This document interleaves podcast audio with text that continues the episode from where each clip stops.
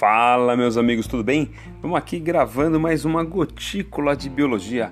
Hoje eu vou falar de um tema que eu simplesmente adoro, que é a água, né?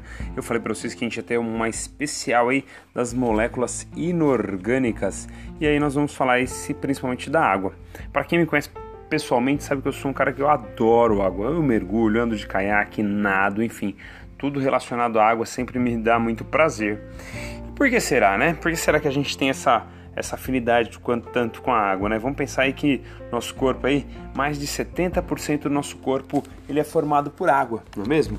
E aí, para isso, para eu poder entender essa relação dos seres vivos e com a água, por isso que, por exemplo, a NASA sempre procura água quando ela está é, preocupada com alguma coisa, eu preciso entender como é que é formada a estrutura molecular da água. Vamos lembrar?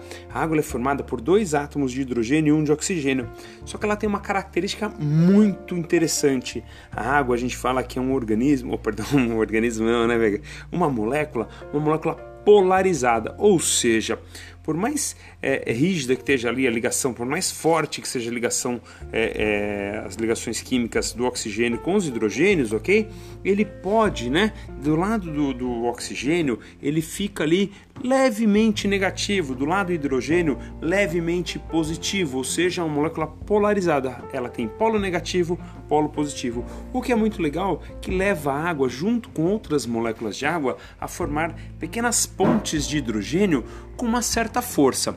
Ou seja, uma molécula de água tem uma parte positiva, ela tem atração pela parte negativa da outra molécula de água, ou seja, o oxigênio atrai o hidrogênio da outra molécula e formando com uma certa força. Essa força é que mantém as moléculas unidas, que formam, por exemplo, a água no estado líquido, aqui na temperatura ambiente, ou a água no gelo, é, quando ela está abaixo de zero graus, né? Muito bem, então isso é uma característica muito legal da água. A gente vai falar um pouquinho mais dessas forças, dessas pontes de hidrogênio já já. Hoje, galera, por característica, nosso podcast vai ser um pouquinho mais comprido, tá? Olha que legal. A água, ela é um solvente universal. Né? Então, se a gente for pensar que o nosso corpo ele é 70% de líquido, eu tenho que entender que a água ele é super importante como solvente, ou seja, ele que dissolve sais, gases, açúcar, aminoácido, proteína, lipídio, enfim, um monte de substâncias estão dissolvidas nesta água e para poder ser transportadas de para dentro da célula, para fora da célula, no formato de sangue, enfim, com N funções super importantes aí, ok? Só para lembrar, né, nossas células a substância que mais forma a nossa célula é a água, que forma o citossol, aquela substância dentro do citoplasma, não é mesmo? Muito bem, muito bem. Outra coisa muito legal da água, por essa característica da água ter polaridade, ela ser uma molécula polar, ela pode então ter o que? Mais afinidade ou menos afinidade com algumas outras moléculas, né?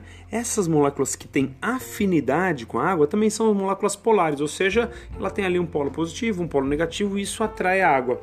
Essas moléculas a gente chama de hidrofílicas. Hidro, água, filia vem de amizade, né? Você é um afiliado a um clube, a um partido, a um, um, um esporte clube de futebol, enfim, qualquer outras coisas.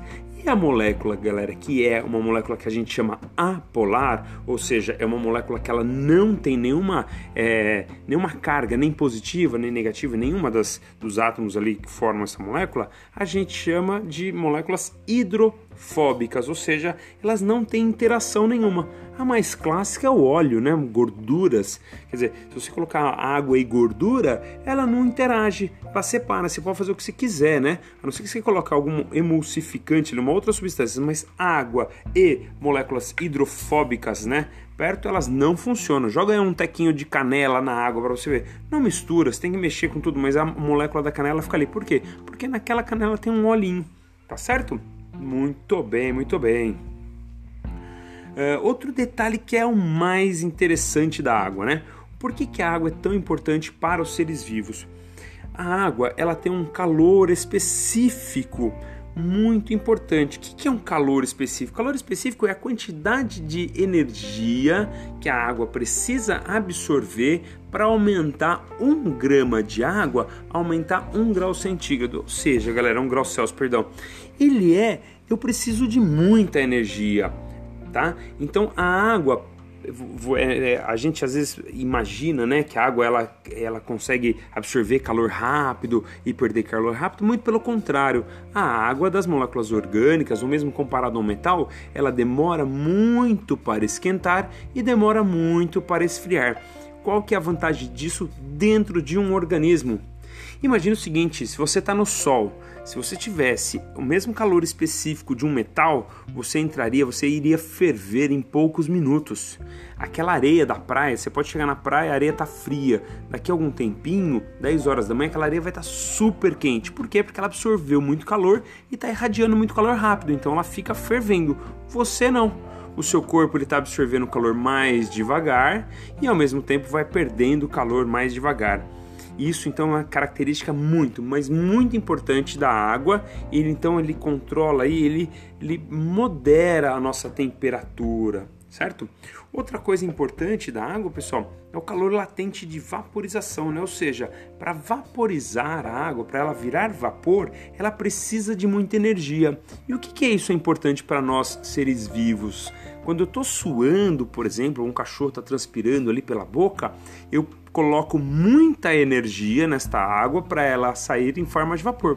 Quando eu coloco muita energia, ela está roubando energia do meu corpo, logo eu estou resfriando o meu organismo. Então olha que interessante, é uma característica específica da água de precisar de muito calor para ela evaporar. Precisando de muito calor, ela está roubando o calor do meu corpo, o meu corpo está esfriando.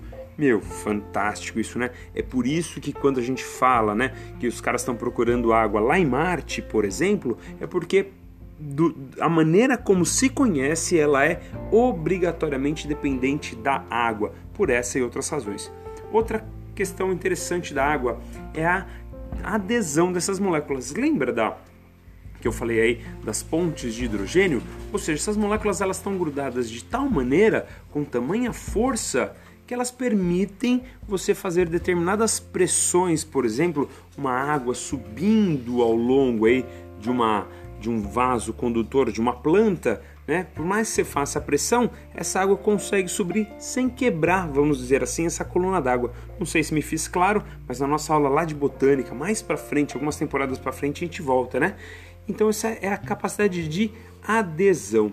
Outra coisa muito legal, né, galera, de essa é, característica de coesão e adesão das moléculas, é que por a água ser uma molécula polarizada, ela consegue, por exemplo, ir subindo determinadas partes, vamos dizer assim, até mesmo contra a força da gravidade. Isso é um processo chamado de capilaridade. Por que, que a água consegue subir, por exemplo, num, num canudinho bem fininho, num papel, numa madeira? Por que, que a água sobe? Primeiro, como ela tem essa polaridade, ela vai grudando molécula a molécula nas paredes daquela substância, do papel que seja, da madeira que seja, né? Quem já não viu uma parede com umidade, né? Uma umidade subindo numa parede. E aí, como ela tem esses espacinhos pequenininhos, ela consegue então subir molécula a molécula e essa água vai subindo. E esta capacidade que a água tem de subir, ela depende dessa força de capilaridade que a gente chama, vou explicar, né? Expliquei aqui de maneira bem rápida, e da adesão dessas moléculas polares com a parede, por exemplo, deste capilar, do papel, desse espacinho pequenininho. Galera, esse foi o nosso podcast de hoje, o nossa gotícula de biologia. Lembrando que a água é realmente a molécula cachorrana fazendo aqui atrás, né? Às vezes é, é a molécula mais importante aí, é a molécula inorgânica mais importante, tá bom? Grande abraço para vocês e aí toda cada dois três dias eu lanço aqui um podcast para tentar ajudar nos estudos. Beleza? Beijo na testa, galera. Tchau, tchau.